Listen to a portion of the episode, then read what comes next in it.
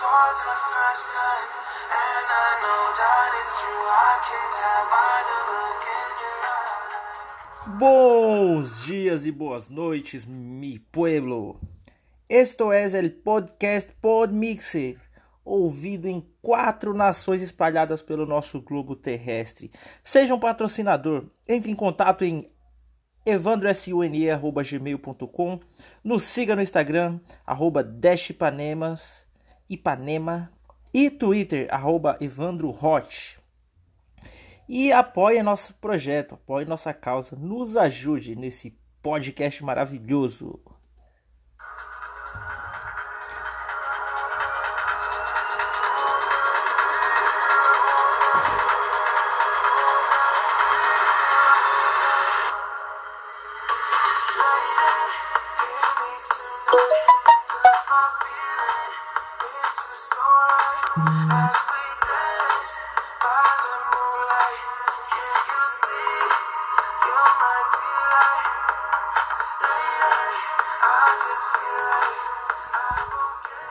E hoje, depois do grande sucesso dos episódios recentes, o episódio anterior de Brasilidades, títulos traduzidos e músicas readaptadas, hoje vamos falar de metáforas. Sim, metáforas. Um tema interessante e eu tive essa ideia por uma conversa que eu tive esses dias no trabalho sobre metáfora, expli- explicar o que é uma metáfora e trazer alguns exemplos. Hoje eu prometo que o episódio vai ser curtinho, porque o último quase uma hora é foda. Sextou, meu povo. E vamos lá. Metáforas famosas. A metáfora é uma figura de linguagem em que são usadas palavras ou expressões em um sentido diferente do habitual.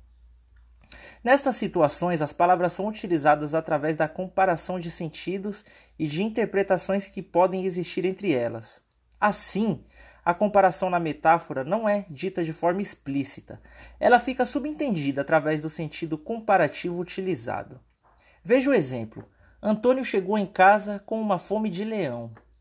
Nesta frase, a expressão fome de leão foi usada como metáfora para demonstrar que Antônio tinha muita fome quando chegou em casa, utilizando-se de uma comparação entre o apetite de um leão e a fome de Antônio. As metáforas podem ser usadas em todos os formatos de comunicação: na fala, na literatura, na música, no cinema, entre muitas outras formas de expressão. Conheça aí algumas metáforas famosas. A primeira é A Rosa de Hiroshima. Vinícius de Moraes compôs o poema Rosa de Hiroshima no ano de 1946. Em um trecho, o poeta escreveu: Mas, ó, não se esqueçam da rosa, da rosa, da rosa de Hiroshima, a rosa hereditária, a rosa radioativa.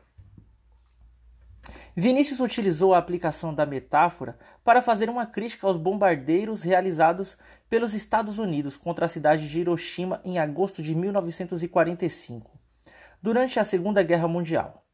Quando usou a figura de linguagem para chamar a bomba de rosa, o poeta fez uma referência ao momento da explosão da bomba, que lembra a imagem de uma rosa, como pode ser visto em fotos por aí na internet. Você encontra com facilidade. Assim, trata-se de uma metáfora que faz uma crítica severa ao bombardeio, pois as rosas, delicadas e bonitas, em nada lembram o poder destrutivo de uma bomba atômica. Já as metáforas rosa radioativa e rosa hereditária são referências ao poder radioativo da bomba atômica e às graves consequências desse ataque, que por muito tempo afetaram a população desta cidade. A força da radioatividade é tamanha que várias gerações nascidas em Hiroshima sofreram com problemas de saúde e deformidades causadas pela radiação da bomba. 2. As gaiolas de Rubem Alves. as escolas que são gaiolas e há escolas que são asas. Escolas que são gaiolas existem para que pássaros desaprendam a arte do voo. Pássaros engaiolados são pássaros sob controle. Neste trecho, que faz parte do livro Sete Vezes Rubem, o autor Rubem Alves utilizou a aplicação da palavra gaiola para fazer uma crítica às escolas que não incentivam a liberdade e a diversidade de pensamento entre seus alunos. Assim, utilizando a comparação das formas de aprisionamento, Rubem declara que as escolas que não estimulam o pensamento próprio dos alunos os aprisionam, assim como as gaiolas são usadas para retirar a liberdade dos pássaros. Na crônica Gaiolas e Asas, o autor opina que escolas que não incentivam os alunos são lugares que fazem com que os pássaros, alunos, desaprendam a arte de voar, tornando-se pessoas presas, sob o controle de ideias já existentes. Já as escolas asas são as escolas que incentivam o pensamento e dão asas aos alunos, possibilitando voos livres, baseados em ideias e conceitos produzidos individualmente por cada um. Terceiro, Iracema e os lábios de mel. A metáfora é um recurso linguístico antigo, utilizado há muito tempo na literatura. Encontramos um exemplo na obra Iracema, de José de Alencar. Publicada pela primeira vez no ano de 1865, é interessante observar que o autor costumava utilizar metáforas em suas obras, não somente ao escrever o romance Iracema. Neste livro, ao descrever a personagem Iracema, o autor a descreve da seguinte forma: Iracema, a virgem dos lábios de mel.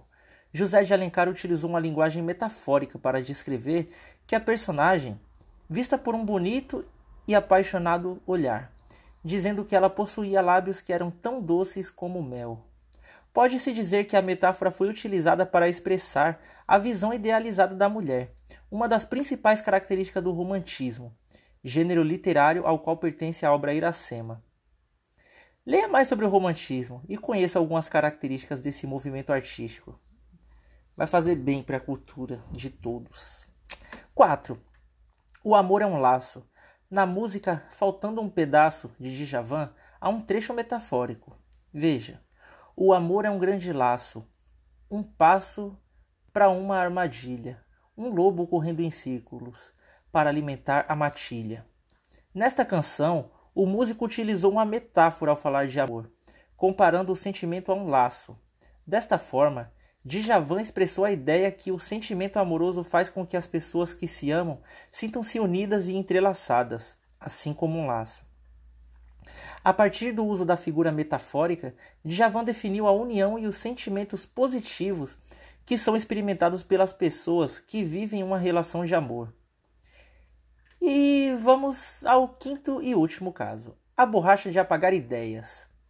É um, uma tirinha da Mafalda que diz: Esta é a borracha de apagar ideologias.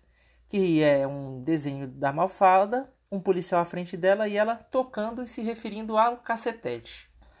Mafalda é uma personagem conhecida por ser inquieta e muito questionadora. Nesta famosa tirinha do cartunista argentino Quino, criador da personagem, é usada uma metáfora para se referir ao cacetete usado pelo policial. Para compreender melhor a linguagem utilizada na tirinha, é preciso analisar o contexto histórico da sua publicação. Mafalda foi originalmente publicada entre os anos 1964 e 1973, época em que a Argentina vivia sob um duro regime militar. Quando a personagem se refere ao cacetete como a borracha de apagar ideologias, fica evidente a crítica de Quino à repressão policial que ocorria na época, contra pessoas que lutavam pelo fim da ditadura, principalmente durante as manifestações populares. E é isso, meu povo. Eu prometi que seria curtinho e foi. Assim ficamos com o, o episódio Metáforas Metafóricas. E é isso aí. Até mais e bons dias ou boas noites e sextou!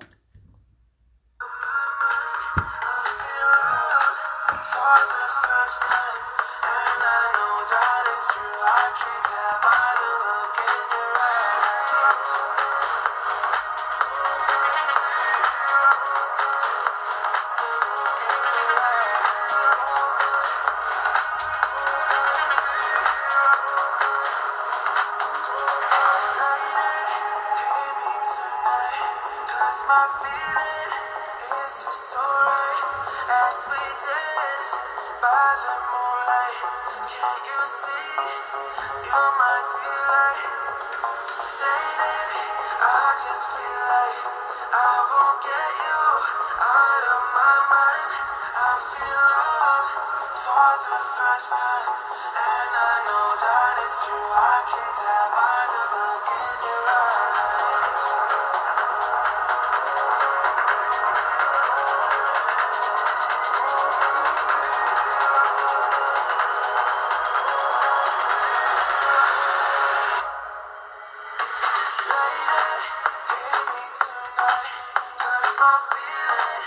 this is so